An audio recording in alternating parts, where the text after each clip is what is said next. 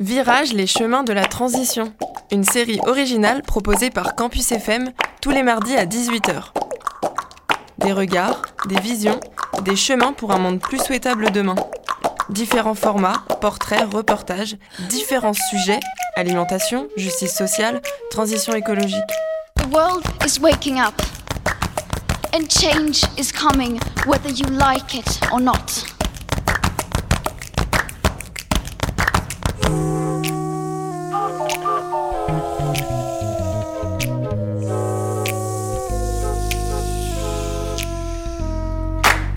Bonjour à toutes et à tous. On se retrouve ce soir pour le 16e épisode de Virage, les chemins de la transition. Mardi dernier, Théo passait sur les ondes avec Jean-Pierre Sartou, professeur en agronomie et environnement pour discuter de transition agroécologique. Si vous découvrez l'émission, ça tombe super bien, vous avez 15 épisodes en attente. 15 épisodes et 4 voix. La mienne, Margot, votre dévouée, et celle de Théo, Mathias et Pauline.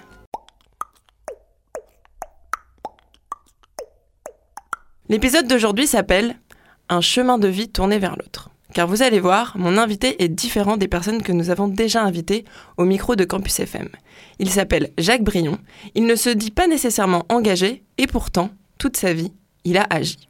Que ce soit dans son métier et depuis quelques années, en retraite. Je ne vous en dis pas plus, Jacques se chargera de vous raconter. Bonjour Jacques. Bonjour. Avant de commencer, Jacques, comment est-ce que tu te sens, là, maintenant, tout de suite? Ah bien. Bien? Bien, je- les gens sont sympathiques. C'est le, le studio est chaud, donc. euh, Et il fait très beau. Voilà. Ok, super. C'est drôle de voir comment chaque rencontre peut en amener une autre. Car j'ai entendu parler de Jacques lors de l'enregistrement de mon dernier épisode. Souvenez-vous, William travaille au centième singe et donne des cours d'informatique à des publics très différents. Et Jacques fait partie des élèves. Jacques, est-ce que tu peux nous raconter ce que tu fais au centième singe et pourquoi? Euh, ben, au XXe siècle, c'est on a- on a des, ré- des réunions, des, des, des arrosages, etc. Mais je fais de l'informatique, mais sur Cassané, il y a, il y a un- il y a des salles qui, qui sont prêtées à des associations. Parce que je n'arrive pas à me servir d'un ordinateur. Et tu as eu envie d'apprendre. Et voilà. Ça fait combien de temps? Ça fait deux ans et je suis toujours au même point. Donc, Faut pas te euh, démoraliser. Non, non, mais je- j'ai espoir quand même. Et comment tu as découvert le centième singe?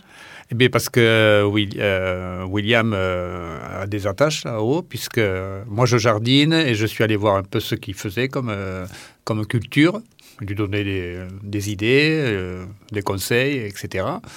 Et- Du troc de connaissances, finalement. Oui, voilà, tout à fait. Ok, Voilà. très bien. Bon, on est déjà sur des grandes valeurs de transition.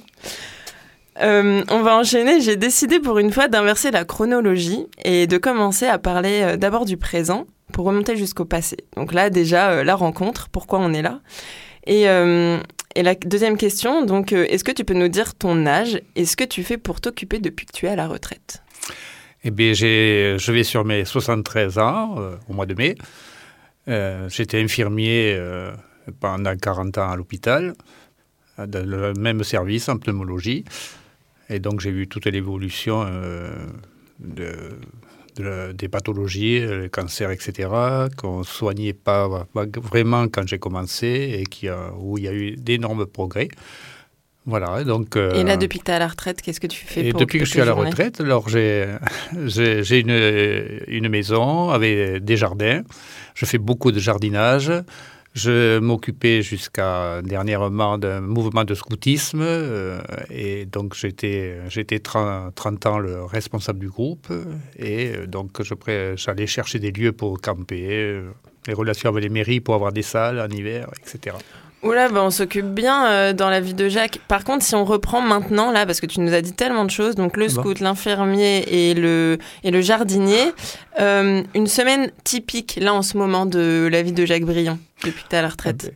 Eh bien, euh, le maxi- le- je consacre le plus de temps au jardinage. Parce que c'est le matin, c'est l'après-midi, c'est le soir, c'est et c'est euh, aller dans les jardineries, euh, acheter des plants ou, ou avoir des idées, etc. Et qu'est-ce qu'on fait pousser en, en hiver euh, dans, dans un jardin? Eh bien, je, je ne fais rien en hiver. Parce que je, j'amende, c'est-à-dire je retourne la terre, je mets du fumier de cheval, je n'emploie pas d'en- d'engrais. Et, et j'attends que le printemps pour euh, recommencer, euh, je- si là je commence à faire les, les semis, Ok. Euh, J'essaie de faire les semis et de pas tout acheter parce que c'est vrai que ça, ça a un coût sinon. Et tu plantes quoi? C'est quoi ton truc préféré? Ah, euh, les tomates. Ah, Les tomates. Toutes les variétés de tomates. euh, Ah, t'en as plusieurs. Ah oui, oui. J'ai à peu près une vingtaine de variétés et, et je fais 150 pieds. euh, Et, Ah, je fais pas, waouh. de- et je ne fais pas de cuisine, je fais pas de, De, de conserve. j'aime pas ça. J'aime pas rester dans la maison, je suis toujours dehors. D'accord. Et qu'est-ce que tu fais avec ces 150 pieds de tomates je les offre. Je les, je les mets devant mon jardin, devant ma- mon entrée, dans des petits pots, ou sinon les, co- les, les connaissances, enfin les gens qui maintenant me connaissent, euh, ils viennent, ils papotent un petit peu avec moi et je leur donne des tomates. Euh, des Ah, donc tomates. c'est bon euh, d'avoir Jacques Briand dans son carnet d'adresses.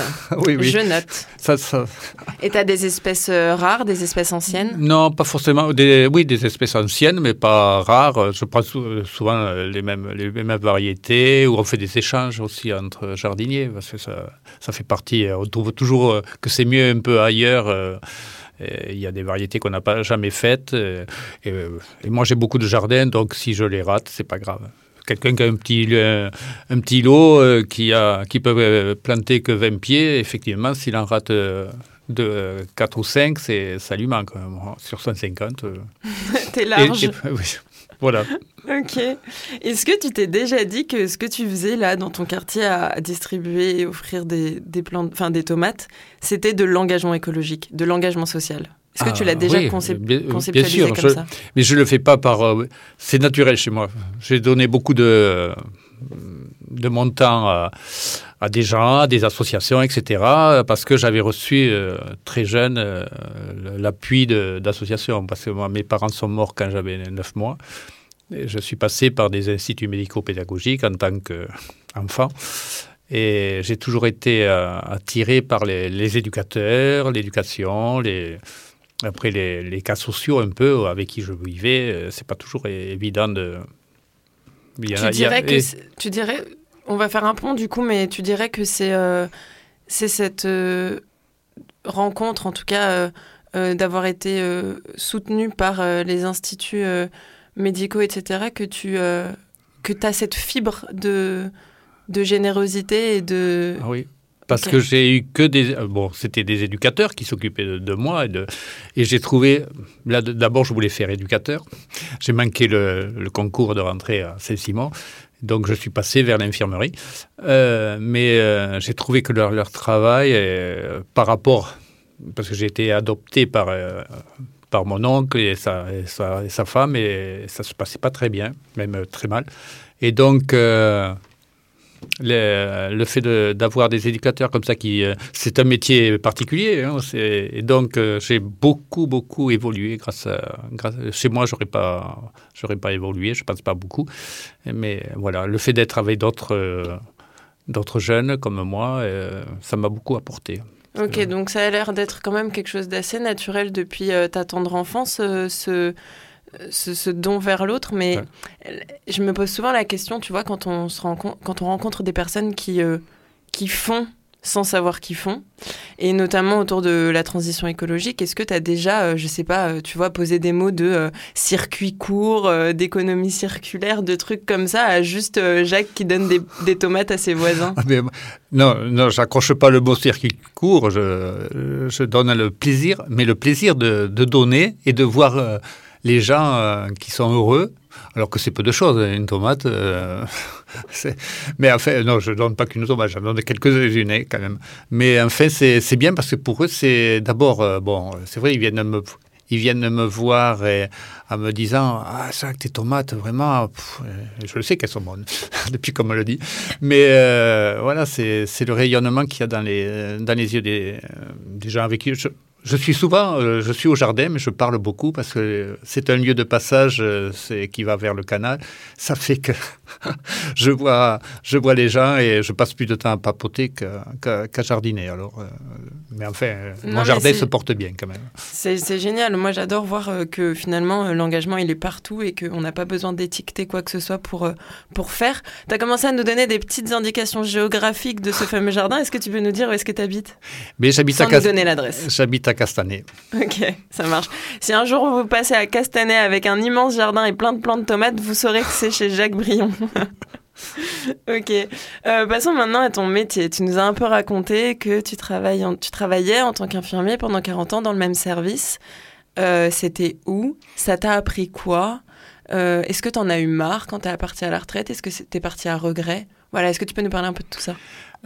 Oui, j'ai commencé tardivement euh, mes études infirmières, enfin pas tardivement, euh, vingt- euh, à 22 ans. Euh, donc, euh, parce que j'avais raté bon, je voulais faire éducateur spécialisé, puisque j'avais j'avais une telle, telle expérience, en fait, de, je suis tombé toujours sur des bons infirmiers, voilà, des infirmiers, des- pas d'infirmiers, d'éducateurs, et, et bon, donc mon échec euh, a fait que je me suis reporté vers, vers un infirmier, voilà. Et donc j'ai réussi, je suis rentré en, pneumologie au, bout d'un an et demi d'études, deux ans, et, euh, et je suis resté dans le même service avec les mêmes collègues, bien souvent, euh, voilà. Je suis quelqu'un, j'aime pas trop changer. euh, Ok. Est-ce que tu as vu, euh, tu as senti, est-ce que tu as observé, toi, euh, de l'intérieur, euh, cette euh, déchéance un peu du milieu hospitalier et de, des conditions euh, de travail, etc. Euh, un petit peu, parce que c'est vrai que quand j'ai pris le, quand j'ai commencé, il y avait beaucoup, beaucoup de- d'infirmiers, d'infirmières. C'était, euh, il y avait beaucoup de monde. tout le monde ne rentrait pas. C'est pas parce qu'elles avaient raté le, le soit parce qu'elles avaient raté le- l'examen, mais il y avait beaucoup, beaucoup de, de, personnel. euh, de, de personnel, voilà, Mhm. qui, qui se présentaient aux études.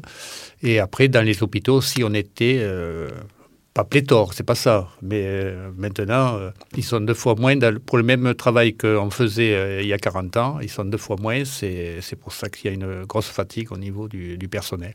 Mm. Mais ce qu'il y avait aussi, il y avait beaucoup, beaucoup de, de filles, puisque nous, sur 100, 100, 120, on était trois garçons.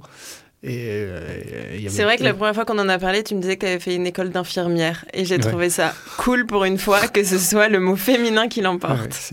Je l'ai noté. Et est-ce que, euh, du coup, par rapport à tout ça, tu es parti euh, à regret ou soulagé un peu de la fin de cette carrière? Non, parce qu'après, j'ai continué à travailler, à faire un intérim. Bon, je- parce que j'avais des enfants, euh, pas à bas âge, mais je me suis remarié. J'ai eu d'autres enfants à partir de 50 ans aussi. Donc, euh, il faut assurer leurs études, etc.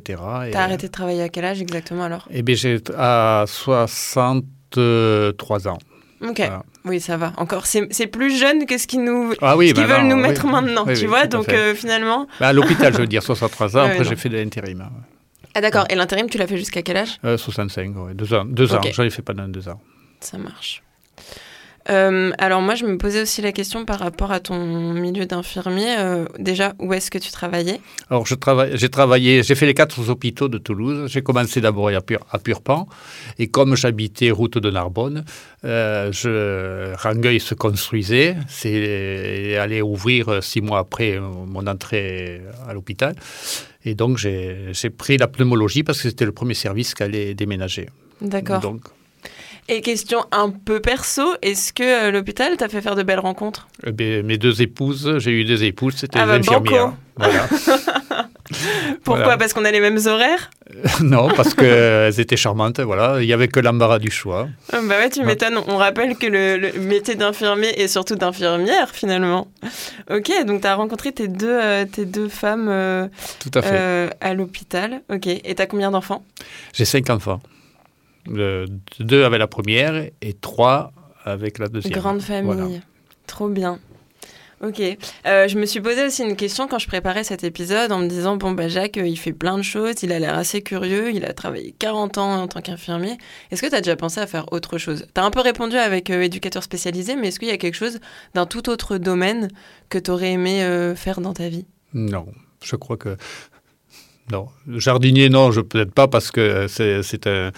C'est euh, c'est un lobby, hein, c'est pour passer du temps. Non, mais non, non, je, pas, non, non, vraiment pas, euh, pas instituteur non plus. Mais non, non, j'aurais pas pu faire un autre métier. Ta vocation a été ton métier. Ah, tout à fait. Euh, Mm. Je crois que j'ai été, oui, j'ai été bien, bien guidé.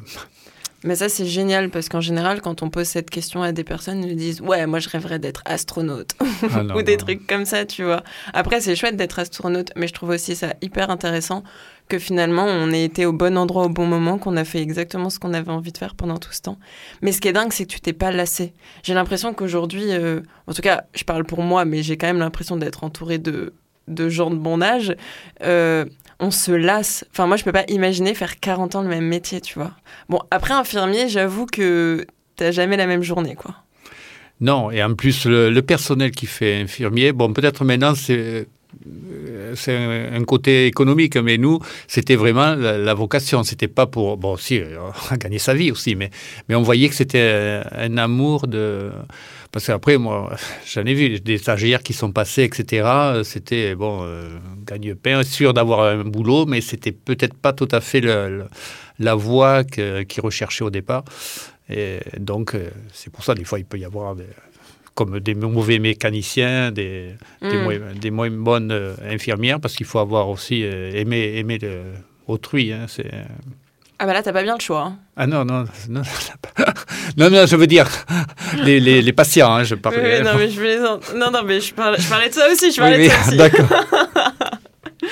Euh, Dis-moi, je me, j'essaye de, re- tu vois, de refaire tout le puzzle.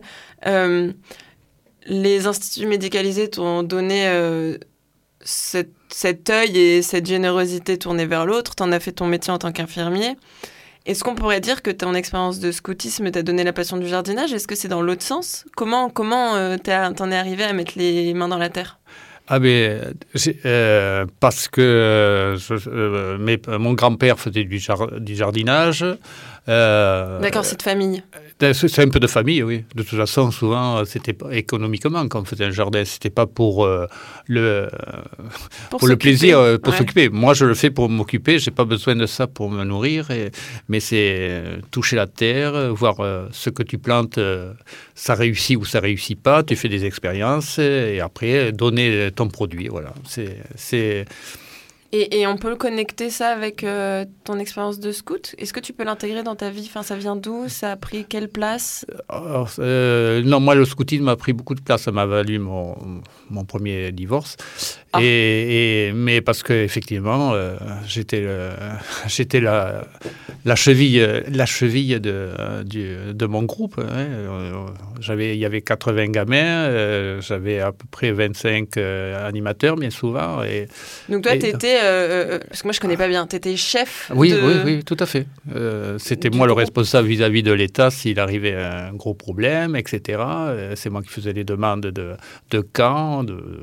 Et après, d'aller d'aller quémander au, aux mairies un local en hiver pour pouvoir dormir, faire nos, faire nos week-ends et dormir dans une salle des fêtes, etc. Et est-ce que c'est vrai que quand on fait du scoutisme, on apprend genre euh, à survivre seul dans la forêt avec juste un couteau et à faire des nœuds avec je sais pas quoi? Non, non peut-être sur des. Il y a des mouvements de scoutisme où ils sont beaucoup plus, euh, effectivement, euh, euh, pas militarisés, c'est pas le terme. Survivaliste. Mais Voilà, tout à fait. Non, nous, on leur apprend à faire du feu, à respecter les. à Bah, faire- déjà à ça, faire stylé. Voilà. euh, à monter une tente, à vivre surtout en groupe et à se répartir les tâches, dans le, parce qu'ils vivent par, six, par euh, c'est-à-dire six, six enfants par. Et donc, ils doivent se- il y a un chef euh, de- dans, l'équipe et ils doivent euh, se répartir les tâches, euh, tourner le week-end suivant, ça tourne, euh, que tout le monde. Les, les tâches ingrates, euh, il faut bien que quelqu'un les fasse, donc c'est pour ça qu'on fait tourner, mais, Et- mais voilà. Et ça défend quelle valeur le scoutisme exactement? La- que, Parce que moi, je l'ai toujours connecté avec l'environnement, mais au final... euh, Non, euh, l'amitié. Ah ouais. Vivre ensemble, vivre, Vivre ensemble. ensemble. Et nous, c'est le, les éclaireurs, c'est c'est mixte aussi. Ça prend aussi, ça apprend à respecter les, les, les garçons, les filles et vice versa. Et, et, on est. on- Mais voilà. les sizaines sont pas mixtes. Non, non, non. Je- si elles sont mixtes, mais le couchage n'est pas mixte. Oui, voilà. Hein, voilà. D'accord, très bien. Ok, hyper intéressant. Tu vois, la dernière fois, on en a parlé avec William, mais du coup, il avait plus le regard, lui, de participant, et toi, tu as le regard un peu de coordinateur. Mais c'est vrai que c'est un monde que je connais, que je connais pas du tout. J'ai juste cette image euh, des petits qui essaient de nous vendre des cookies ou des calendriers euh, dans, dans vrai. les marchés ou C'est vrai, on le ça. fait parce qu'il faut. C'est l'argent qui fait vivre le, le groupe. Les, les subventions, il y en a très peu. Et Ça responsabilise les enfants aussi. euh. Enfin, je veux dire, il faut avoir un peu de courage quand même pour du haut de ses 13 ans, euh, Ouais. aller toquer aux portes et dire, euh, Ouais. se présenter, tout ça. Enfin, Ouais. Oui, mais ça leur permet aussi de s'affirmer. Hein. Des, des, timides deviennent au bout d'un an ou deux euh, des, leaders presque. Et ça t'a arrêté du coup? Eh J'en ai fait 35 quand même. Euh, euh, je pense que j'avais fait mon quota. Voilà. Ok, ça marche. J'aimerais bien qu'on remonte un peu au commencement. Tu as un petit peu parlé de ton enfance, mais est-ce que tu peux nous dire où est-ce que tu es né déjà? Et est-ce que tu as des frères et sœurs? Oui, alors je suis né à Ramonville. Pur toulousain, hein oh, Pas toulousain, Ramonville, moi. pardon. Et, donc, euh, dans une maison. Et donc, euh, euh, ben, j'avais un papa et une maman. Ma maman revenait, était, était espagnole. et donc, pendant la guerre, Franco les massacrait. Les, les, les gens de Barcelone et des environs. Donc, et mon, grand-père était maire d'une petite ville, euh, bon, qui était opposant bien sûr à, Franco. Donc, ils ont dû partir comme des millions d'Espagnols. et euh, donc, euh, ils sont venus. ma ma mère a, fait quelqu'un à épouser ma mère, qui était vraiment très jeune aussi. Elle a eu, elle, a eu, on a été trois trois, euh, quatre enfants les uns après les autres. Euh, bon, elle en a perdu un, mais euh, elle était très jeune. Et, ensuite, quand j'avais neuf, neuf, neuf, mois, ben, ils sont morts, mon père et ma mère sont morts asphyxiés par un poêle à gaz dans leur chambre. Et nous, on était quatre frères, on était... on dormait dans une chambre ailleurs, sinon je n'aurais pas été là pour, pour discuter de, de, mon passé. Un simple accident qui est devenu finalement un énorme drame parce que pourquoi comment c'est possible Oui, en fait, moi je m'en suis, euh, je me rappelle pas, mais mon frère aîné qui avait, on avait tous un an de, différence, et lui se rappelle très bien de, de, ma mère et de, mon père. Hmm. Donc après, on a été adoptés. Bon, il y a eu des des, aléas. Des aléas, mais on a été adoptés et, moi, bon, j'étais le dernier, j'ai pas dû m'adapter à la, à la vie familiale. Et c'est pour ça que dès l'âge de 7 ans, j'ai été placé dans, un IMP. Et voilà. je ne suis, pas en train, je suis pas en train de penser que tu as de la chance d'avoir vécu tout ça parce que personne ne souhaite à personne ce que tu as vécu, mais en tout cas, euh, cette force de vie et d'esprit que, que tu as dû avoir et ah, que tu as encore aujourd'hui, c'est assez inspirant. Parce que j'ai été heureux, j'ai eu une jeunesse heureuse, heureuse vraiment. J'étais que malheureux quand je retournais euh, à Ramonville, puisque j'étais à Roche euh, et à Géguin, enfin dans le Gers. Et, ça se passe super bien. Mm. Ma... Et puis tu as réitéré finalement le schéma de famille nombreuse, donc euh, c'est quand même quelque chose qui était inspirant pour toi. non, non, euh, j'avais de belles femmes donc, euh, qui voulaient des bébés. Donc, Allez, c'est parti. obligé. Et tu t'entends bien avec tes frères et sœurs Oui, oui, tout, à fait, tout à fait. Oui, oui. Même avec mes, mes, anciennes épouses. Euh, voilà, il n'y a pas de problème. Non, non, moi je suis quelqu'un de très. très famille. pas, pas violent, pas, pas chercher des. voilà. Jacques, famille et tomate, ça sera le nom de ta biographie.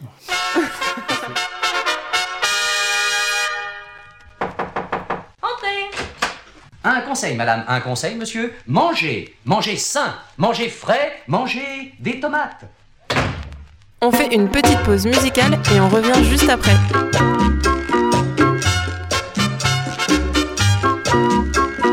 Mange des tomates, mon amour. Mange des tomates nuit et jour. Ça donne bonne mine, c'est plein de vitamines. Vitamine ABC, c'est bon pour la santé.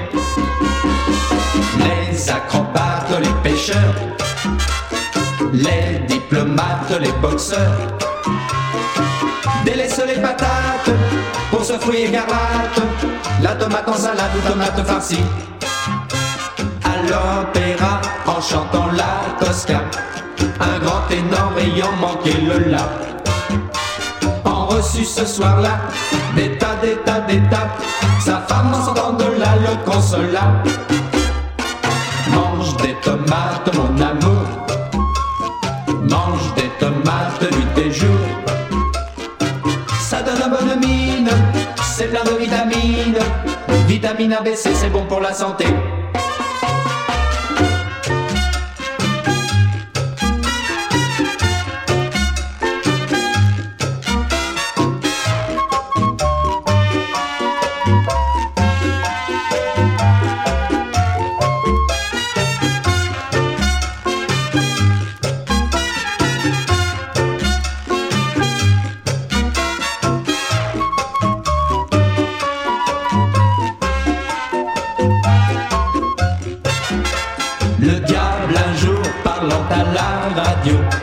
Fit un discours commençant par ces mots.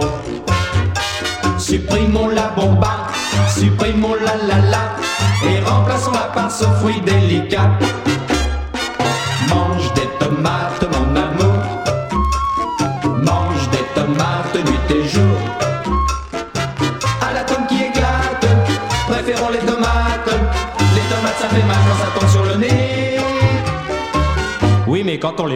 C'est bon pour la santé. Mange des tomates, mon amour.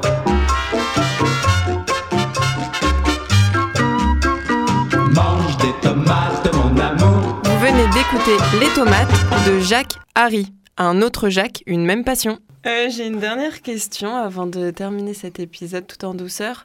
Euh, bon, un peu provocante, mais tu as le droit de dire tout ce que tu penses. Est-ce que tu as un avis sur la jeune génération Et ce que j'appelle jeune génération d'aujourd'hui, c'est les 18-30 ans. Un avis autour de euh, bah, ce qu'on a évoqué, le fait de se lasser, de, de la voie professionnelle qu'on peut choisir, des voies politiques ou des voies d'engagement, de générosité, d'individualisme, tout ça. Qu'est-ce que tu penses de nous, Jacques? Non, je pense que vous êtes des. Euh, les jeunes sont des bons vivants, ils pensent euh, beaucoup à la fête, ils ont raison, ça, ça, ça réconforte un peu le- la tristesse de la vie, hein, enfin, euh, tout ce qui se passe dans le monde, euh, les, les fléaux, les, les guerres. mais Mais, vas-y. mais j'aime la jeunesse. Enfin, Mais c'est vrai que tu l'as prouvé avec tout ce que tu as fait dans ta vie. Je pense qu'il y a toujours moyen de, quand quelque chose ne va pas, de, l'arranger. Et, donc, euh, oui, euh, je pense que les jeunes méritent, euh, qu'on les comprenne. Et c'est souvent ça. ils ont des problèmes. moi, j'ai eu des problèmes jeunes. il faut savoir les, exposer parce qu'il y a toujours quelqu'un qui vous tendra la main pour vous aider. Je, crois que ça, il faut se dire ça, hein, pas dire je suis le plus malheureux, je, vais boire, fumer, euh, on peut le faire, ça va faire des petites fêtes, mais je crois qu'il faut essayer de, rester aussi les pieds sur terre et sérieux. Si tout le monde fout le souk, euh, effectivement, on a, ça peut mal se passer, euh, voilà. Et, après, les jeunes, ils sont, c'est, beau la jeunesse. hein. On a envie, on a envie de les aider quand ils ont un souci. Moi, ça, a été pas toujours. C'était, je suis pas, je suis pas quelqu'un d'exceptionnel. Hein, je T'es optimiste. Oui, Ça plutôt. fait plaisir, cher Plutôt. auditeur, chère auditrice. Si à un moment vous tombez sur une personne âgée qui vous dit Ah, de toute façon, cette jeunesse, il n'y en a plus rien à faire, réécoutez Jacques Briand qui vous dit que la jeunesse, c'est beau. Ça fait du bien. Parce que j'ai l'impression quand même qu'on est un peu mal vu parfois. Euh, Jacques, est-ce que tu aurais envie de dire quelque chose de plus? Est-ce que cette expérience a été intéressante pour toi? Est-ce que tu étais nerveux et ça va mieux? Comment tu te sens Ah maintenant ben, oui, je sais- oui, je n'ai jamais parlé à un micro, euh, sauf des fois des journalistes qui venaient sur les, les camps de, scoutisme comme ça. Mais euh, non, non, je ne suis pas un orateur, je ne suis pas quelqu'un qui, qui, qui prêche la, la bonne parole. euh, et donc, euh, je, suis, je suis content de cette expérience, mais euh, pas Maintenant, facile. tu vas t'écouter hein. et ça va être très étrange, tu vas voir. J'ai une dernière petite question. Est-ce que quand tu plantes tes tomates, tu fredonnes quelque chose? Non, mais je mets... non, j'écoute la radio. D'accord. Et t'écoutes quoi comme radio? ben, Attention, il n'y a qu'une réponse possible. Eh plaisante. J'écoute euh, RTL du matin au soir. Ok, trop bien. Merci beaucoup, Jacques, d'avoir accepté mon invitation. J'ai passé vraiment un merveilleux moment et j'espère que toi aussi. Avec pla- oh oui, oui, c'est une bonne expérience. Et euh, excusez-moi des, des ratés que j'ai pu avoir dans la voix, etc. Ah, mais mais on en fait tous, hein. T'inquiète. Très, très émo- euh, émouvant. Bah, je suis ravie. Pour les personnes qui nous écoutent, vous pourrez retrouver toutes les références et infos de l'épisode sur le site de Campus FM, mais également sur Spotify, Deezer, etc. via le nom virage au pluriel-campus FM. Vous pouvez également nous contacter ou suivre nos actualités sur les réseaux Facebook, Instagram et Twitter en cherchant virage avec un S, tiré du bas transition. Mardi prochain, vous retrouverez Pauline pour parler de journalisme engagé en compagnie de Pierre Girard. Je ne vous en dis pas plus, pas parce que je fais durer le suspense, mais parce que je manque cruellement d'informations. Ça fait longtemps qu'on n'a pas échangé autour d'un verre avec l'équipe. Voilà, vous savez tout. Moi, je vous retrouve dans un mois avec, on verra bien qui, mais Virage, les chemins de la transition, c'est tous les mardis à 18h. un programme en partenariat avec l'Université de Toulouse et le Conseil régional d'Occitanie. À bientôt!